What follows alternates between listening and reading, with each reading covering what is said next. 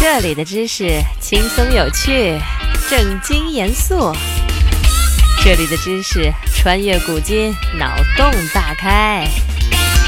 听听知识的声音，成为话题达人。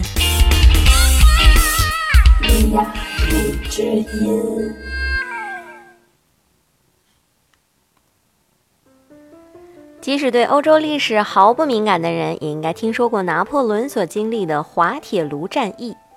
相比经此一战后被流放的拿破仑，成了战争牺牲品的五万好男儿同样悲哀。一群猎牙者狂欢着冲向拿铁卢镇，在黑夜掩饰下，娴熟地拔下一颗颗阵亡士兵的牙齿。这些牙齿可是好东西，足以让这群猎手发家致富。滑铁卢牙便是专门带指这种渠道得到的牙齿。为什么我们每个人都有的牙齿却成了他们的财宝呢？这是因为在那个时期，牙刷、牙膏还未普及，牙科知识又走了偏，烂牙、蛀牙时刻折磨着人们的神经，人们对牙齿的需求极大。最好的牙齿总是在别人的嘴里。再高的身份地位也阻碍不了牙疼，甚至越有钱疼得越厉害。早在埃及法老穿金戴银的时代，法老就因为富有，能吃得上用石磨面制成的面包，而被牙病折磨着。不巧，这时期的面包含有着大量的沙子和小石粒，牙齿上的牙釉质被磨掉，随之而来的就是蛀牙的痛苦。中世纪的权贵同样享受着这种富贵命，他们身居高位，享受着每天穷人们吃不起的甜食。糖分侵蚀牙齿，疼痛感接踵而至，直至最后无法忍耐疼痛，便只得拔了那些烂牙。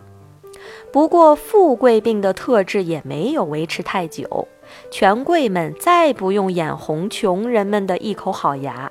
一切的起因。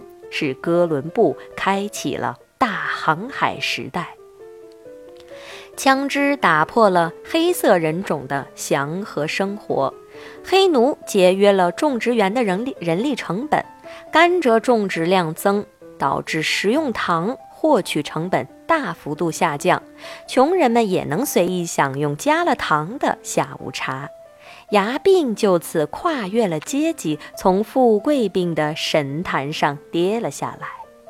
纵观人类五千年牙疼史，其实牙齿养护工具一直都是不缺的。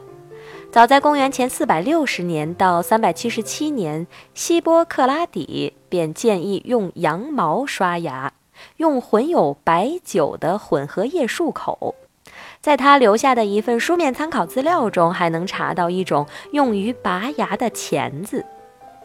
在罗马帝国时期，上流社会的人们就已经在饭后使用牙签剔牙。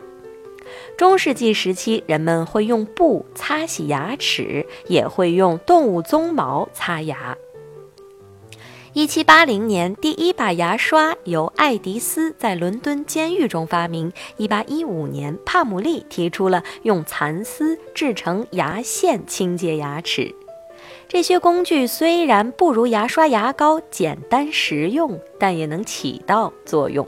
或许牙科认知不足才是蛀牙蔓延的主因。最早的牙医可以追溯到公元前两千九百年。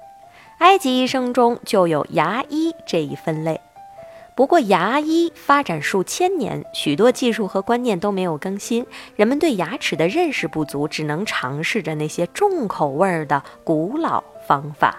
除了拔牙，这些方法竟还能教会人们如何保持口腔卫生，如何牙齿美白。埃及法老为了牙齿美白，喜欢用浮石粉和醋做成一种粥状物，涂在小木棍上刷牙。在理发师还是外科医生的时期，理发师偶尔兼任牙医，用锉刀磨牙，再涂上弱酸性质的药水儿，美白护齿两不误。在伊斯兰教的教义中，同样有着清洁牙齿的方式。嚼树枝，他们在名叫阿拉可的树上折下嫩枝，去皮后浸泡在水中嚼一嚼，便能清洁牙齿。效果而言，倒是比前两个靠谱得多。除此之外，现代牙科之父皮埃尔·富查还曾在九百多页的牙科纲要中提出了风靡中世纪的护牙观点：含尿。他建议人们在早上接一盆新鲜的尿液，轻含一口，在嘴里搅动，反复两次就可解除极大的痛苦。以现代科学分析，含有尿素和氨水成分的尿液确实对护齿有一定的效果。尿液洁牙是有些恶心，若是觉得护一口白牙太难了，也可以考虑养一口黑牙。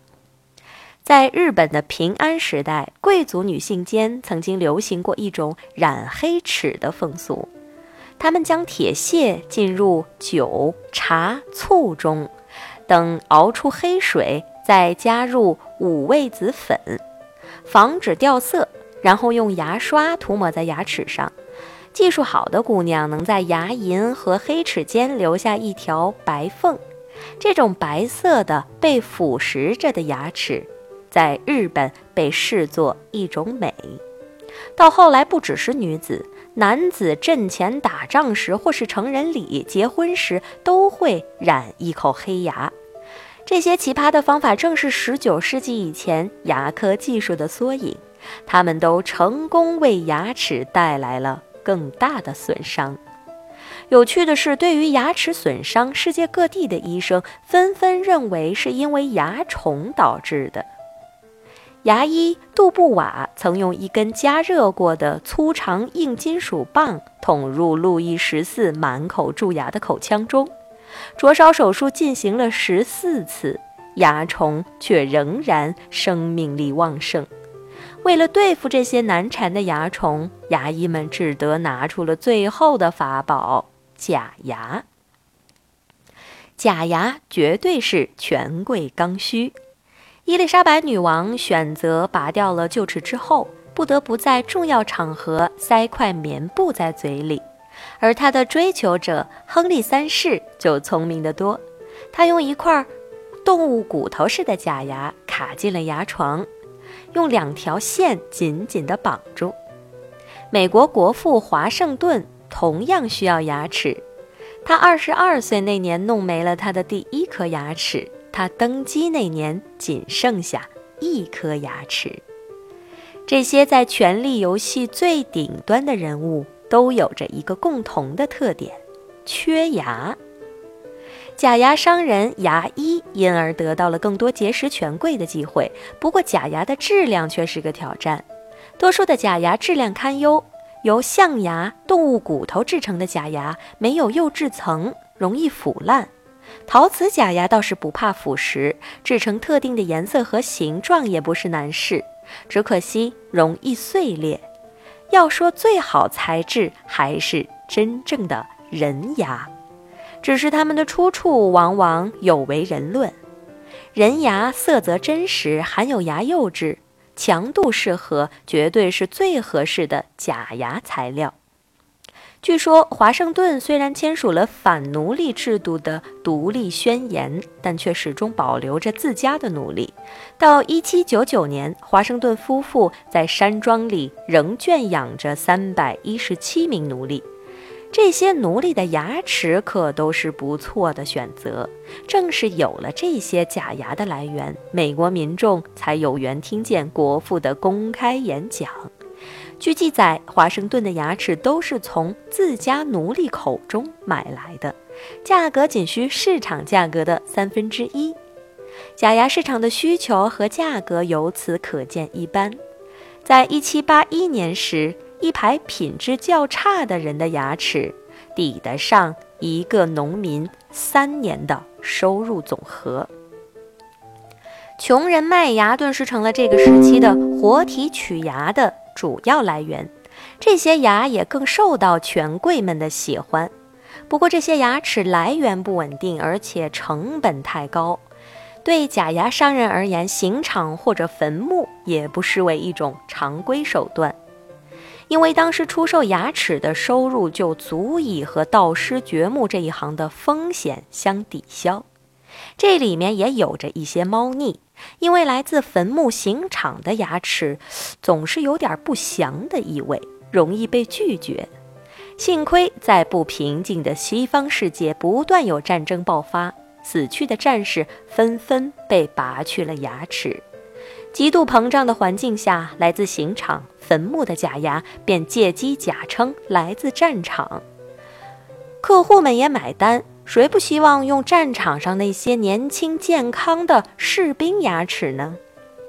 假牙行业随着战争爆发而进入鼎盛，权贵们对换牙更是趋之若鹜。在这种奇怪的浪潮下，似乎不换一颗假牙都算。跟不上时代，在人工假牙完全取代人牙之前，这样让人不齿的交易已经维持了数百年。而真正结束了人牙交易的，不只是人工假牙的精良，还因为牙科技术的突飞猛进。如今，洗牙、冷光美白等手段越来越多，要一口好看的牙已经不需要。和权贵们这般大费周章，只是想要保养一口好牙到老，依然是一件难事。学习一个新知识，进入一个新世界。今天的知识就是这些。你有什么疑惑想要解答，快留言吧。